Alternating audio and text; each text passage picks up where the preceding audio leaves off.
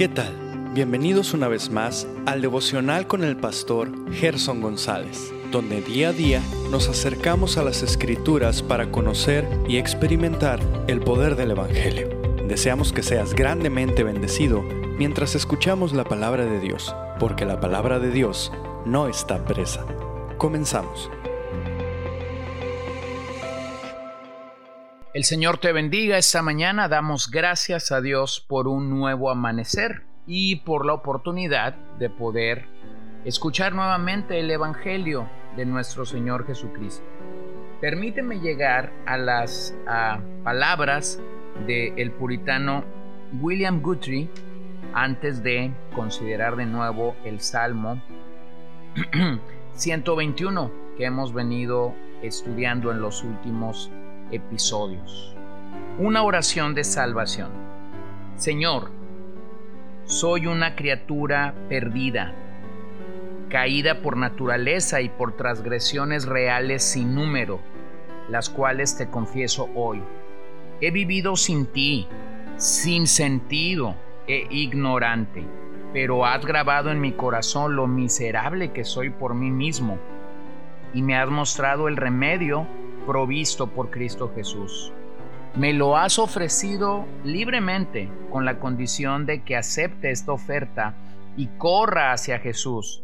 Y ahora has determinado soberanamente mi corazón y lo has formado para Cristo, haciéndome acercarme al Dios vivo. Por lo tanto, hoy estoy aquí para tomar una decisión según tu voluntad. Indigno tal como soy, declaro que creo en Cristo Jesús, muerto en Jerusalén, fue el Hijo de Dios y el Salvador del mundo. Creo que hay vida eterna en Cristo y únicamente en Él. Te entrego mi alma, Jesús. Acepto la reconciliación de Dios a través de ti. Te elijo como eres, te entrego todo lo que soy o lo que tengo y me separo de todo aquello que odias, sin reservas ni excepciones y sin dar marcha atrás. Hoy aquí te doy mi mano. Acepto el ofrecimiento de paz de Dios por medio de Cristo y hoy hago un pacto contigo que nunca será abolido. Somete mi corrupción, Pongo mi cuello debajo de tu dulce yugo en cada circunstancia y alegremente someto mi corazón a lo que sea que quieras, conmigo o en mí. Ahora te alabo, Padre, por idear esta salvación y por dársela al Hijo para que se cumpliese. Te alabo, Jesús, por haber pagado tan alto precio a través del cual tengo acceso al Padre, con quien estoy reconciliado y unido a Dios. Ya no soy un enemigo o un extraño. Te alabo, Espíritu Santo, por llamar mi atención cuando me estaba destruyendo, por convencerme de que estaba en peligro, por abrir mis ojos a la cura y por persuadir a mi malvado corazón a enamorarse de Jesús. Ahora me estás enseñando cómo hacer un pacto con Dios. Me estás mostrando las misericordias reconfortantes de David y las bendiciones de Abraham y cómo asegurar el favor y la amistad de Dios para siempre. Este día presento la decisión de mi corazón, mente, alma y ser completo. Resuelvo no ser mío, sino tuyo. Lo que me concierne, estaré en ti como mi cabeza y Señor. Mis fallas no anularán este pacto. Por lo que has dicho teniendo la intención de no abusar de tu misericordia, sino tanto más aferrarme a ti. Tengo libertad para renovar y ratificar este intercambio tan seguido como sea necesario. Sé que tu conocimiento para esta negociación se encuentra registrado en la escritura, por lo que no necesito ninguna señal nueva. Acepto tu oferta en tus términos. Eres fiel y perdonarás lo que falta en mí para cumplir esto. Dios es verdadero y Jesús salva. Amén. Y damos gracias a Dios porque esto es una realidad para todos aquellos que hemos venido de muerte a vida, que hemos tenido la experiencia de salvación ya. Pero si tú no gozas de esa plenitud que el Evangelio ofrece, Entonces te invito esta mañana a que rindas tu corazón al Señor, a que verdaderamente rindas toda tu vida ante el Señor, pero en sus términos y no en los tuyos. Así que esta sería una buena oportunidad para que tú te reconcilies con el Señor y puedas venir a Él humillado y postrado, como siempre lo decimos, reconociendo que tú necesitas a un ayudador, a un guardador, a un protector, a un preservador, tal y como el Salmo 121 nos lo presenta. Y bueno, quisiera llegar a la tercera imagen que estamos obteniendo de este salmo. Quisiera que pensáramos en Dios como nuestro protector. Versos 5 y 6. Jehová es tu guardador, Jehová es tu sombra tu mano derecha. El sol no te fatigará de día, ni la luna de noche. Qué maravilloso es ver que los peregrinos se están acercando a Jerusalén para adorar al Señor. Y ahora estos versos nos presentan la forma divina en la que Dios está actuando a favor de los suyos. Y de hecho lo hace siempre. Como guardador, este verbo caracteriza las acciones de Dios a favor de su pueblo. La expresión la sombra es una forma de mostrar cómo Dios nos protege, como un refrigerio en medio del sol de Palestina. El sol y la luna, perdón, se presentan como peligros que tendremos en nuestro camino peligros de día, peligros de noche. Sin embargo, lo que el salmista está experimentando en su peregrinaje es que el Señor es nuestra sombra continua de día y de noche, es decir, nos guarda de todo mal, guarda nuestra alma, guarda nuestra entrada y guarda también nuestra salida, tal como el Salmo 91.1 nos lo recuerda el que habita al abrigo del Altísimo morará bajo la sombra del Omnipotente. Bueno, qué maravillosa declaración la que tenemos en un salmo tan bello como el 91. Pero hay una condición para morar bajo la sombra del Omnipotente y es que habitemos en su abrigo. Nosotros realmente necesitamos acudir al Señor como mendigos que necesitan desesperadamente su gracia y su amor.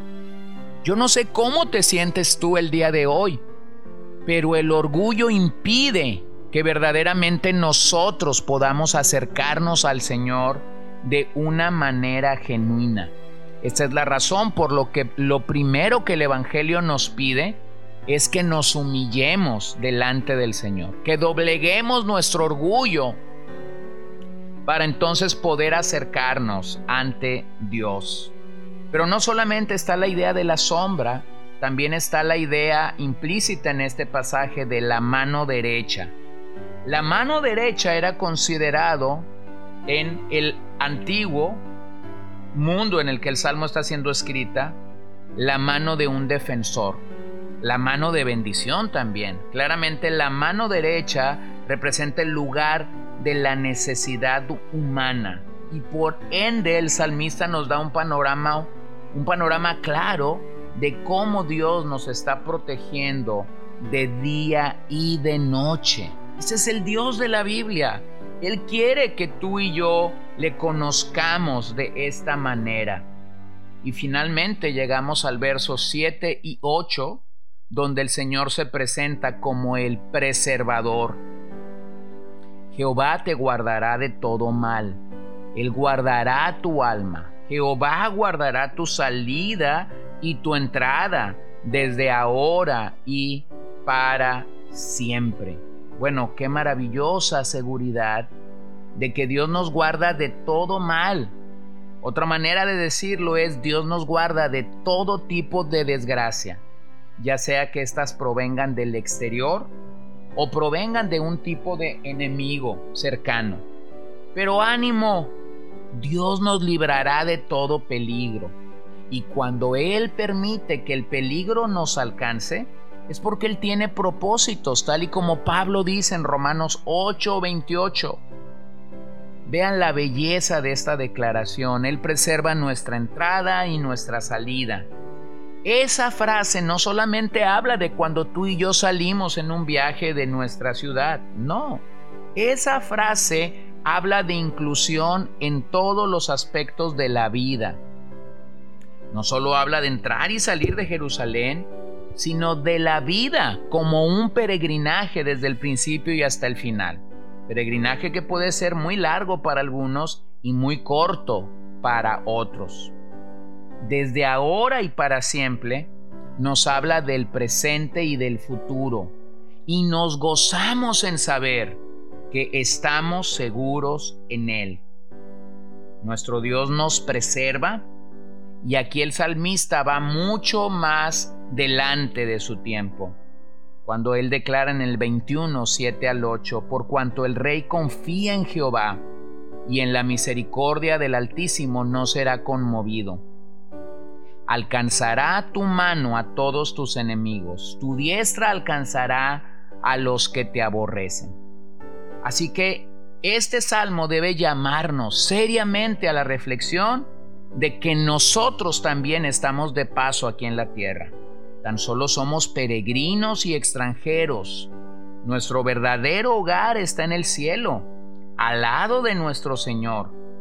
Pero debemos experimentar la necesidad de conocerlo y de reconocerlo como nuestro único y verdadero guardián. Así que te pregunto esta mañana, ¿la vida, tu vida, ha sido la oportunidad de encontrarte con este Dios? La vida que hoy Dios te presta es la oportunidad para que lo conozcas y lo reconozcas como tu ayudador, tu guardador, tu protector y tu preservador. De acuerdo a Salmo 125.2 como Jerusalén tiene montes alrededor de ella, así Jehová está alrededor de su pueblo desde ahora y para siempre. Así que permíteme concluir haciendo esta pregunta. ¿Jehová está alrededor de ti? Si tu respuesta es sí, la razón es porque eres parte del pueblo de Dios. Si tu respuesta es no, es porque no tienes la seguridad de la salvación en tu vida.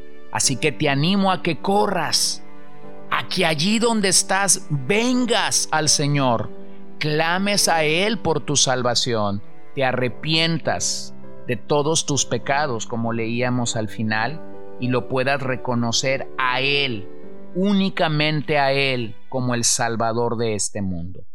Padre, te doy gracias por la oportunidad que nos das una vez más de proclamarte una vez más de anunciarte, una vez más de decirle a aquellas personas a las que podemos llegar en este podcast que necesitan al Rey de Reyes y Señor de Señores en sus vidas. Así que yo te pido que el milagro de la salvación, de la redención a la vida de nuestros amigos y de nuestros oyentes sea una realidad por la gracia, la misericordia y la compasión de Dios mostrada en el niño que nació en Belén, pero que también creció, tuvo gracia para con los hombres y para con Dios, y un día murió por nosotros en la cruz del Calvario. En tu nombre oramos en esta mañana y te damos gracias. Amén. Gracias por acompañarnos el día de hoy. No olvides compartir este devocional con todos tus conocidos y recuerda que puedes seguirnos en Podbean, Spotify y Facebook como CCBN Los Mochis para que puedas escuchar todos los mensajes, los devocionales y también seguir nuestras transmisiones en vivo. Esperamos que nos acompañes el día de mañana. Que el Señor te bendiga.